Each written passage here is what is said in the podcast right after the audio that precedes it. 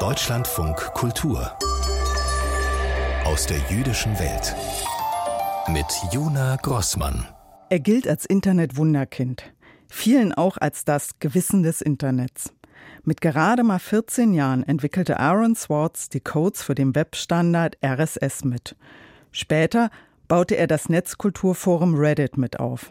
Am 11. Januar 2013, also vor zehn Jahren, nahm sich der Hacker und Programmierer mit 26 Jahren in New York das Leben. Er hatte 4,8 Millionen akademische Artikel aus der digitalen Bibliothek JSTOR heruntergeladen. Dafür drohten ihm bis zu 35 Jahre Haft und eine Geldstrafe in Millionenhöhe. Zu seinem digitalen Vermächtnis gehören auch die Codes der Creative Commons Lizenzen und der Gliederungshilfe Markdown. Die Hacker-Community begeht jedes Jahr den Aaron Swartz Day mit einem internationalen Hackathon. Ein Porträt von Rebecca Hillauer. A co-founder of the social news and entertainment website Reddit has been found dead. Zehn Jahre ist es her, dass der Tod von Aaron Swartz die Netzwelt erschütterte.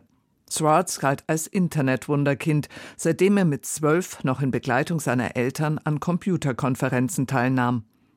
Ein Jahr vor seinem Tod, im Januar 2012, feierte der Netzaktivist seinen bis dahin größten Erfolg. And that was when, as hard as it was for me to believe, after all this, we had won.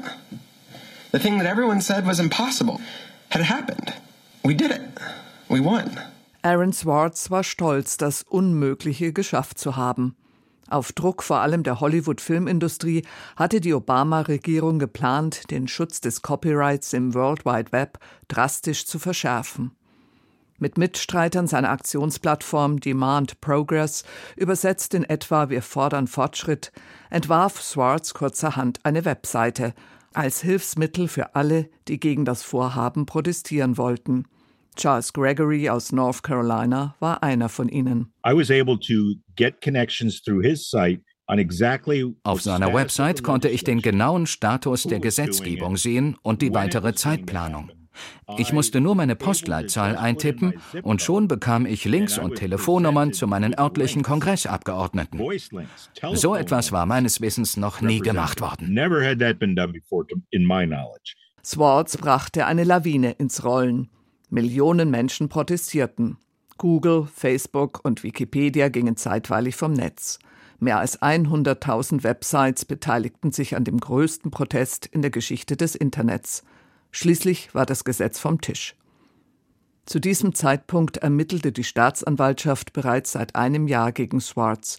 Der Vorwurf, er habe von der Wissenschaftsdatenbank JSTOR Millionen Artikel heruntergeladen, die hinter einer Paywall lagen. Dafür sei er in einen Computerraum der Technischen Hochschule Massachusetts, kurz MIT, eingebrochen. Der Rechtsprofessor Lawrence Lessig von der Harvard-Universität gilt als Aaron Swartz Mentor. Er brach ein in dem Sinne, dass er den Türgriff drehte. Die Tür war nicht verschlossen. Natürlich hat das MIT ein offenes Netz, auch Gäste haben freien Zugang. Als Harvard-Stipendiat damals war Aaron zudem berechtigt, auf das JSTOR-Archiv zuzugreifen. Für Mitglieder der Wissenselite, Studenten und Professoren ist das kostenlos. Der Rest der Welt muss zahlen. Ich habe damals nicht gesehen, wie sehr ihn diese Ungerechtigkeit beunruhigt hat. Lassie kannte Swartz bereits, als dieser, gerade mal 14 Jahre alt, den RSS-Standard mitentwickelte, mit dem man aus anderen Webseiten eine Art Presseschau destillieren kann. Mit 15 schrieb Swartz für Lawrence Lessig den Code für dessen Creative Commons Lizenzen und schaffte so mit einem Mausklick den Zugang zu alternativen Urheberrechtsregeln. Mit 19 wurde Swartz Mitentwickler der Plattform Reddit und durch deren Verkauf zum Millionär. Das Geld ermöglichte es ihm, weitere Projekte zu verfolgen. Rüdiger Weiß, Informatikprofessor an der Beuth Hochschule für Technik Berlin, lehrt unter anderem Swartz Programmiersprache Markdown. RSS und Markdown gehören zu den wichtigsten Formaten für einfache Textdarstellungen und haben dadurch in der technischen, aber auch in der journalistischen Szene eine große Rolle gespielt und im Fall von Markdown wird die Bedeutung in den nächsten Jahren tendenziell zunehmen. So programmierte Swartz ein Verschlüsselungssystem mit, das es Journalisten erlaubt, mit Whistleblowern sicher zu kommunizieren. Das quelloffene System wird unter dem Namen Secure Drop unter anderem von der New York Times und CNN, dem Guardian, der Süddeutschen Zeitung und dem Heise Verlag genutzt. Rüdiger Weiß ist sicher, Swartz hätte die aktuelle Entwicklung bekämpft, dass Internetplattformen von wenigen Unternehmen oder sogar von einzelnen Personen kontrolliert werden, Zeitungsverlage immer mehr mit Paywalls arbeiten und Regierungen versuchen, die Inhalte von Plattformen zu reglementieren – Charles Gregory aus North Carolina teilt diese Ansicht. Sie denken im alten Stil. Aaron Swartz sagte, Wissen ist nicht Macht. Geteiltes Wissen ist Macht. Sie meinen stattdessen, so sei man sicher, durch Kontrolle. Aaron Hillel Swartz war eine neue Generation. Er wuchs in Highland Park, einem wohlhabenden Vorort von Chicago, auf.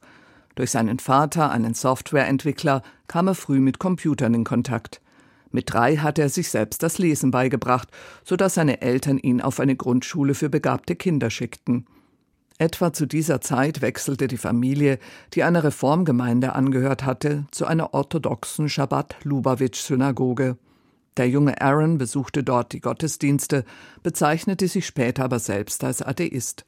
Mit seinem Idealismus, die Welt zu verbessern, entsprach er dennoch dem jüdischen Gebot einer Mitzwa, einer guten Tat. Für Aaron Schwarz war die Freiheit von Information und der freie Austausch ein zentrales Anliegen.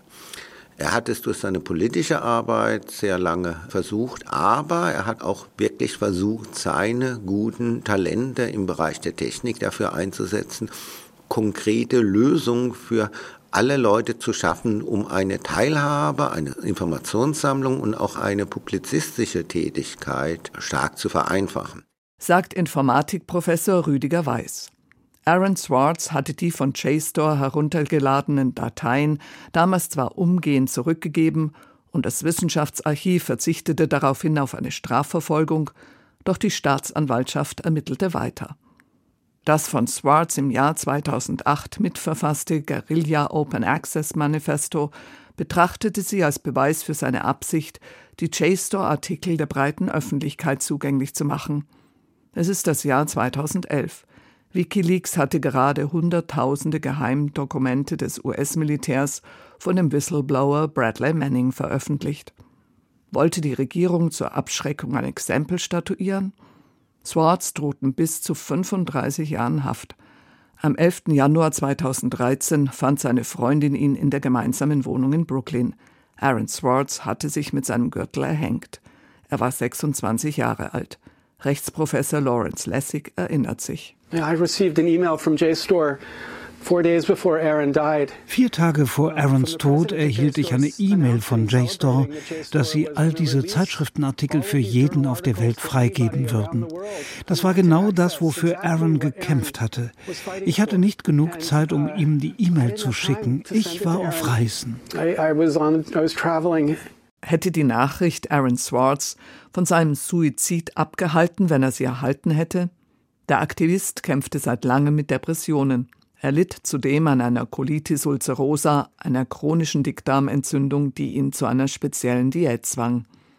Lawrence Lessig sieht vor allem die damalige US-Regierung und die Staatsanwaltschaft in der Verantwortung.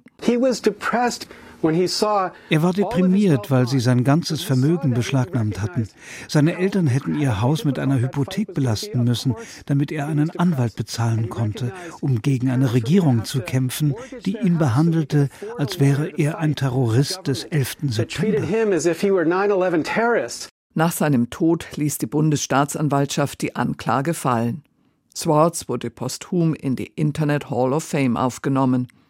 Was genau ihn in den Tod getrieben hat, wird vielleicht für immer sein Geheimnis bleiben. Er wurde nach jüdischem Ritus bestattet. Tim Berners-Lee, der Begründer des World Wide Web, mit dem Schwarz ebenfalls zusammengearbeitet hatte, hielt eine der Trauerreden. Für Menschen auf der ganzen Welt wird der Netzaktivist nach seinem Tod zur Ikone zum Helden, der in die Tat umsetzte, was sie selbst nicht wagten. Auch in der Hacker- und Internet-Community ist der Wegbereiter eines zensurfreien Internets noch immer ein Begriff. Rüdiger Weiß. Es ist jetzt zehn Jahre danach, das ist für die EDV schon eine hohe Zeit, aber alle Leute, die seine Arbeit kennen, haben eine große Hochachtung und ich will jetzt nochmal ganz deutlich sagen, die Tatsache, dass er sehr einfache Darstellungsweise gefunden hat, die wirklich so einfach ist, dass man davor steht und sagt, was ist denn daran jetzt Besonderes? Das ist eine hohe Kunst der Informatik und eine Art von Magie, Systeme zu machen, die auf den ersten Blick sehr einfach erscheinen, aber ungeheuer mächtig sind.